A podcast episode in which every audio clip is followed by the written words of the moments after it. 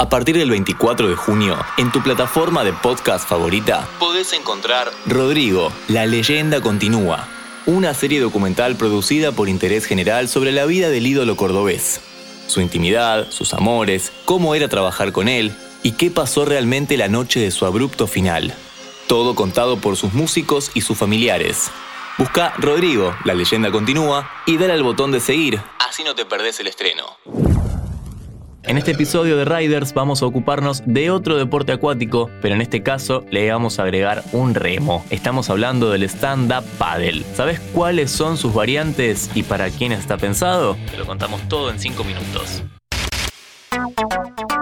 Riders. Bueno, para empezar, ¿cuál es el stand-up paddle o SUP? Tabla de surf, pero mucho más ancha y alta, remo, el rider parado sobre la tabla, y remar. De eso se trata el stand-up paddle. Si bien la práctica de algo parecido a esto es ancestral, los registros más modernos nos llevan a 1960 en Hawái, por supuesto. Los llamados Beach Boys, no, no hablo de la banda, sino de los chicos que surfeaban en ese momento, utilizaban remos de canoa para dirigir a sus grupos y en un principio el SAP se practicaba solo para mantenerse en forma los días que no habían olas. No fue hasta la década del 90 cuando se popularizó. Acercamos a la playa y podemos ver muchísima gente practicando este deporte. Le consultamos a Leslie Barrera, profesora de SAP, oriunda y representante de Miramar. Leslie, es un deporte que se practica con y sin olas, ¿no?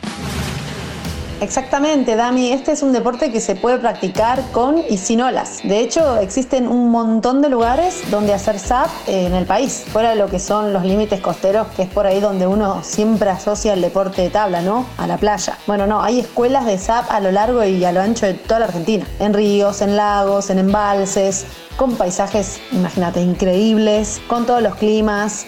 Eh, es una disciplina súper versátil. Generalmente a muchos de los que estamos cerquita del mar nos entusiasma la ola, ¿no? El sub surf. Pero también, o por lo menos a mí, me gusta la travesía. O sea, hay días que está el mar glass, que te puedes hacer una remada larga de unos cuantos kilómetros. También podés eh, practicar eh, días con viento, días sin viento, esto de ir a favor o en contra, ¿sí? Son distintas técnicas. Hay un montón de variantes. Hay para todos los gustos y para todos los deseos de quienes lo practicamos. Como escuchamos entonces tiene sus variantes dependiendo de cada gusto y de cada experiencia, por supuesto. Y hablando de eso, ¿lo puede practicar gente de todas las edades?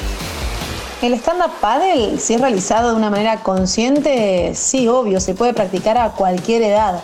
De hecho, creo que es una particularidad esto. Y a mí es la parte que más me gusta. Las caras, sobre todo en los adultos, que no veían la posibilidad de aprender un deporte de tabla a esta altura de la vida. Te juro que las devoluciones que he tenido y tengo son geniales. Además, viste como que arrancan medio humildes, como no, yo solo vengo por el equilibrio, a remar un poco y pasar tiempo en el agua, con eso me conformo. Y después nada, los ves enseguida cambiando de tabla por una más rápida, queriendo competir, queriendo hacer olas, es buenísimo. Y retomando a lo que dije antes, esto de realizarlo de manera consciente, quiero decir que se tomen clases de iniciación, que se acerquen a una escuela, que se instruyan tanto en lo que es la técnica como en los materiales y fundamentalmente en la seguridad. Bueno, viste que a veces, no sé, uno se entusiasma y sale a comprar tabla, pita, bueno, en este caso también remo, esto no es igual para todos los usuarios, difiere según los deseos del rider, si es una tabla de agua plana o para olas, depende de la altura y del peso de la persona. También hay que aprender a manipular los elementos tanto en tierra como en el agua, conocer de la meteorología de la zona, lectura de vientos, corrientes, los mejores lugares para practicarlo. Claramente la seguridad me parece que es el punto más importante en todo este tipo de deportes.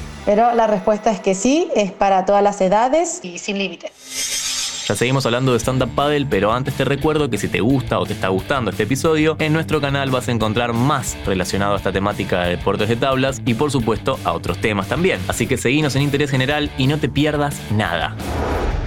Seguimos hablando de SAP y hay algo interesante sobre las tablas. Si bien hay diferentes tipos y materiales, como el caso de las tablas de surf, en este caso podemos encontrar tablas inflables, lo cual está buenísimo tenerlo en cuenta a la hora de administrar el espacio de guardado. Pero Leslie, por último, Sabemos que los deportes acuáticos tienen su dificultad, pero ¿en cuánto tiempo promedio una persona aprende lo básico para divertirse en el stand-up paddle? Los deportes acuáticos tienden a ser de un aprendizaje lento y necesitan de cierta continuidad. En el caso del SAP, con unas pocas clases podés aprender lo básico de la técnica y es muy probable que en ese primer estímulo uno logre pararse y salir remando. No recuerdo algún alumno o alumna que no lo haya logrado en su clase de iniciación. Te diría que desde la parada en la tabla tenés la diversión asegurada. Le agradecemos a Leslie Barrera, que pasó por Riders y nos contó todo en 5 minutos. ¿Querés auspiciar en Interés General Podcast? Escribinos a contacto arroba interésgeneral.com.ar.